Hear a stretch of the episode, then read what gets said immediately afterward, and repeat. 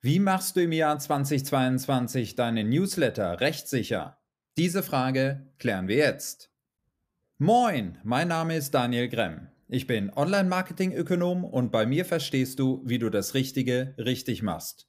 Heute habe ich IT-Anwalt Michael Rohrlich zu Gast. Gemeinsam bieten wir an der IHK Düsseldorf IHK Zertifikatslehrgänge an. Herr Rohrlich, wie mache ich im Jahr 2022 mein Newsletter rechtssicher? Also insbesondere ist gemeint im Sinne des Trackings, also Öffnungsrate, Klickrate, was ist da rechtlich zu beachten, im Sinne des Einverständnisses, äh, was ich einholen muss von jedem, äh, der den zugeschickt bekommt. Was aus Ihrer Sicht muss ich beim Newsletter rechtlich alles beachten?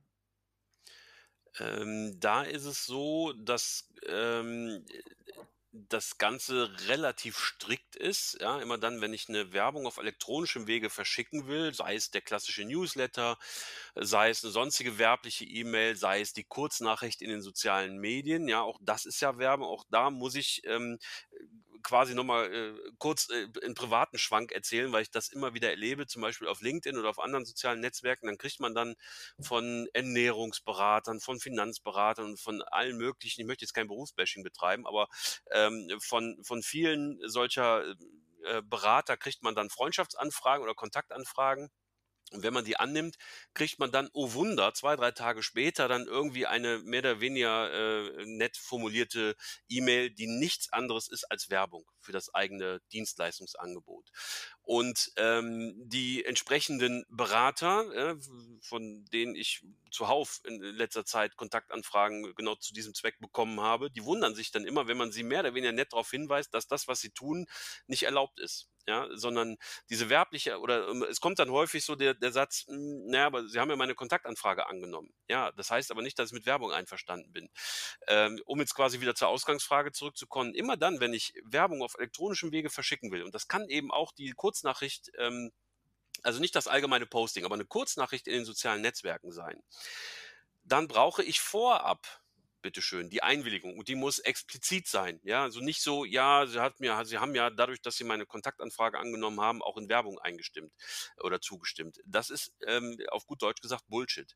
Ähm, ich brauche eine konkrete Einwilligung für den Erhalt einer bestimmten Werbung. Das setzt voraus, dass ich darüber informiert werde, welche Art von Werbung ich erwarten darf, wenn sich das nicht zwanglos aus dem Kontext ergibt, äh, wie oft das passiert, etc. Und vor allen Dingen, und das ist oft der Knackpunkt, muss ich in dem Zeitpunkt, wo ich meine Einwilligung erteile, teilen will, eine Information darüber bekommen, dass ich sie auch jederzeit widerrufen kann. Ja, und wie ich es widerrufen kann.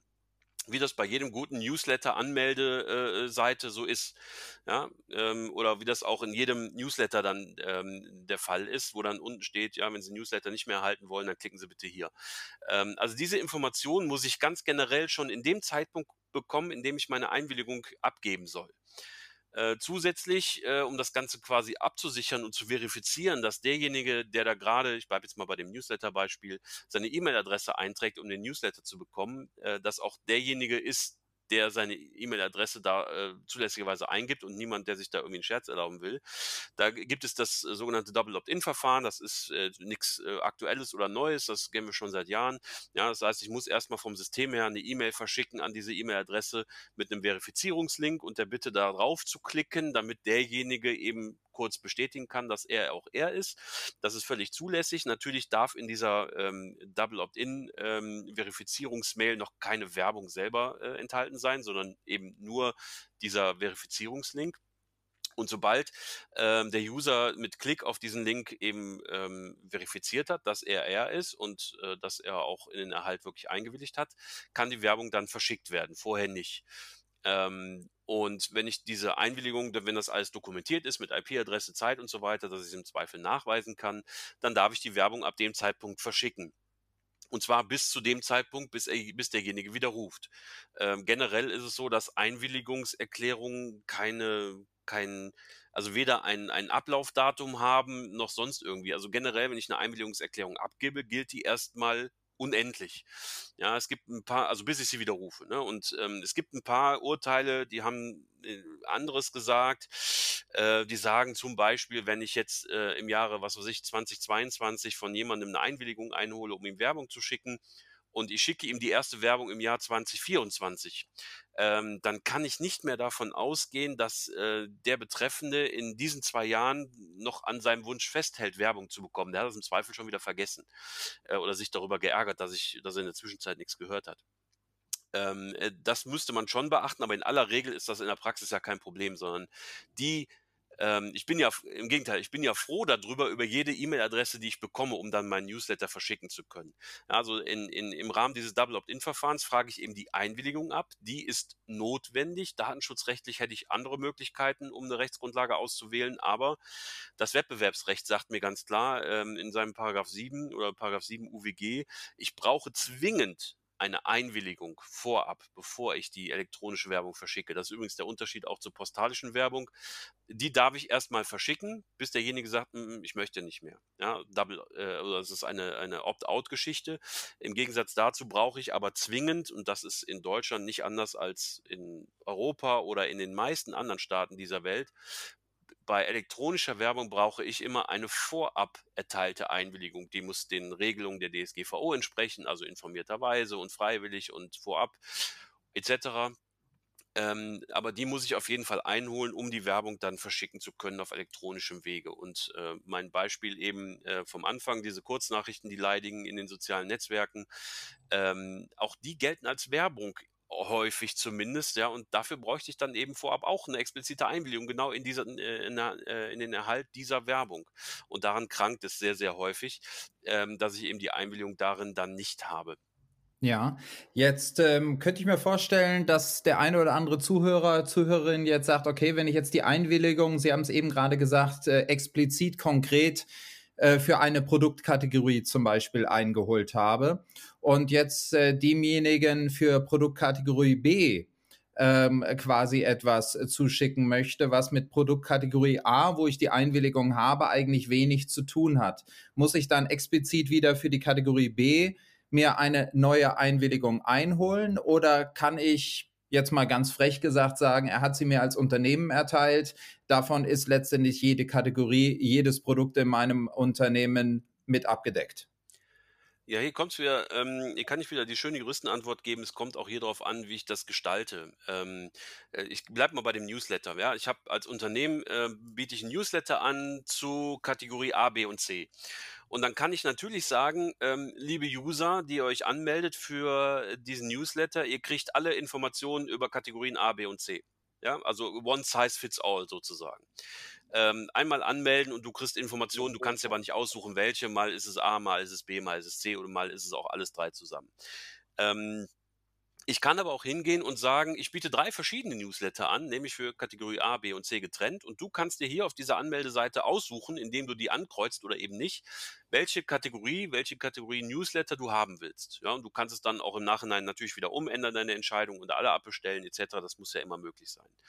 Ähm, insofern hängt es dann an mir selber, wie ich den Anmelde- und auch den Abmeldeprozess dann gestalte. Es gibt ähm, eine kleine Ausnahme, ähm, ich weiß nicht, ob Sie da hin wollten mit Ihrer Frage, es gibt ähm, von diesem Einwilligungsgrundsatz, von diesem ganz strengen Einwilligungsgrundsatz gibt es eine Ausnahme, das ist die sogenannte Bestandskundenausnahme. Die gilt, also ich darf dann Werbung verschicken, auch ohne Einwilligung, mal ganz ausnahmsweise, wenn ich die E-Mail-Adresse von dem Betreffenden erhalten habe im Zusammenhang mit einem äh, Vertrag über, über äh, Waren oder Dienstleistungen, also wenn der Kunde bei mir geworden ist, ähm, dann darf ich das nutzen, dieser, ähm, dann darf ich diese E-Mail-Adresse nutzen für die Bewerbung eigener Produkte, ja, so klassische Direktwerbung für die eigenen Produkte, nicht für, für Drittunternehmen oder sowas. Und derjenige muss darüber informiert worden sein und muss die Möglichkeit gehabt haben, quasi im Vorfeld schon dem zu widersprechen. Und er muss auch im Nachgang dann jederzeit natürlich ähm, im Rahmen jeder Werbe-E-Mail dann die Möglichkeit haben, dagegen zu widersprechen, das dann äh, weiterhin zu bekommen. Das ist so der einzige Fall, diese Bestandskundenausnahme, ähm, wo ich dann mal ausnahmsweise eben gegenüber einem speziellen Kundenkreis ne, oder speziellen Personenkreis, nämlich meinen Kunden, Werbung verschicken darf, ohne dass ich vorher explizit die Einwilligung bekommen habe. Aber auch hier sind die Anforderungen Anforderungen sehr streng. Das darf man nicht unterschätzen, das in der Praxis alles umzusetzen. Ähm, und der Kunde muss natürlich auch hier die Möglichkeit haben, äh, Widerspruch zu erheben.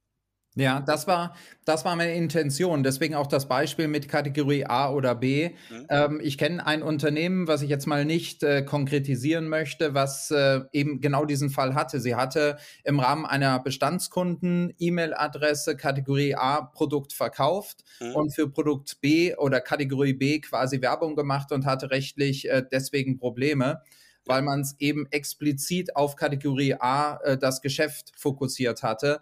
Ähm, und deswegen das zumindest von Seiten des Gerichtes, was es geahndet hat, gesagt hat, das hat aber überhaupt nichts mit Kategorie B zu tun, auch wenn das das Geschäftsfeld des Unternehmens ist.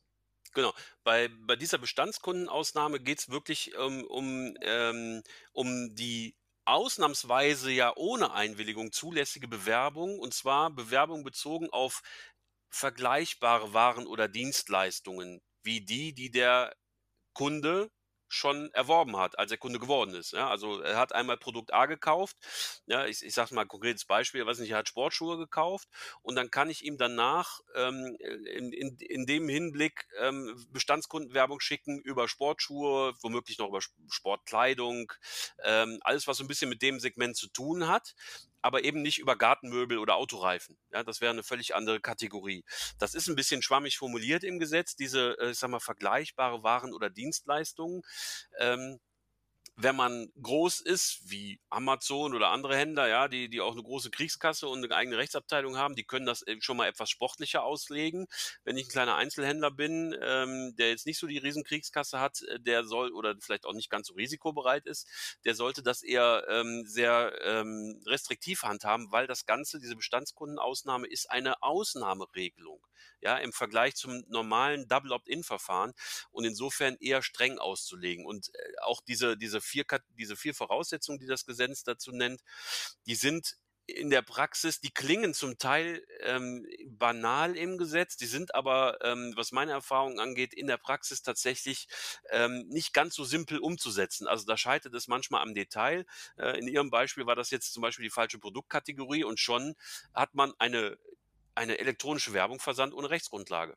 Ja, und Mhm. dann ist man in, in dem Problem drin, dass man eben eine Abmahnung bekommt, etc. Noch eine Nachfrage zum Schluss, äh, Stichwort Tracking. Ich habe ja die Möglichkeit, auch beim Newsletter sowas wie Öffnungsrate, Klickrate, Conversion Rates und so weiter zu tracken, also zu Mhm. messen. Was muss ich aus rechtlicher Sicht beim Newsletter beachten, damit mir das nicht juristisch äh, angekreidet werden kann?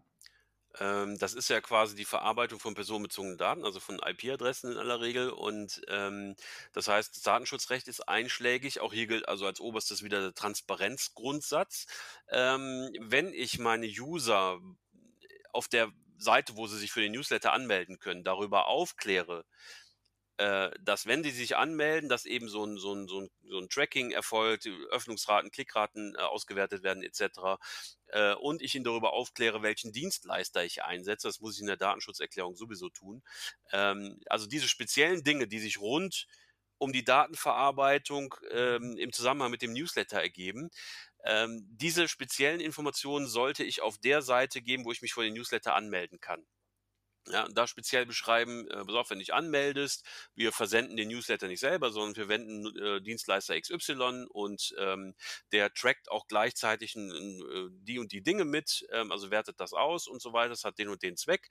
Und wenn du deine Einwilligung erteilst, dann bezieht sich die Einwilligung auch darauf. Man kann das auch trennen, ja, wenn man das technisch trennen kann, äh, wobei das, wo glaube ich schwierig wird, das Ganze zu verwalten, könnte man ja auch sagen, okay, wir, wir akzeptieren zweierlei Anmeldungen. Einmal die Anmeldung von den Menschen, die den Newsletter abonnieren wollen, aber das Tracking nicht akzeptieren.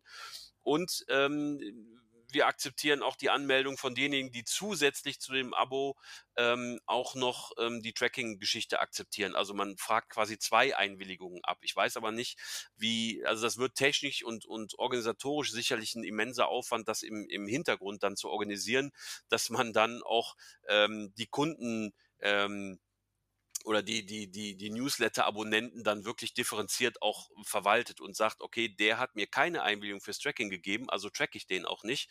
Und der andere hat mir was gegeben, also track, kann ich den tracken. Ähm, ich weiß nicht, ob das wirklich äh, realistisch und, und ähm, wirtschaftlich sinnvoll funktioniert, aber wenn das so möglich wäre, könnte man das auch trennen. Aber in der Regel äh, wird eine zusammenhängende Einwilligung abgegeben. Und das ist auch möglich und zulässig. Wenn man es transparent macht. Mehr zum Thema lernst du in meinen IHK-Zertifikatslehrgängen. Klicke einfach auf den Link im Beschreibungsfeld. Und wenn du bei der nächsten Folge sofort informiert werden willst, dann abonniere einfach den Kanal. Bis dahin, tschüss.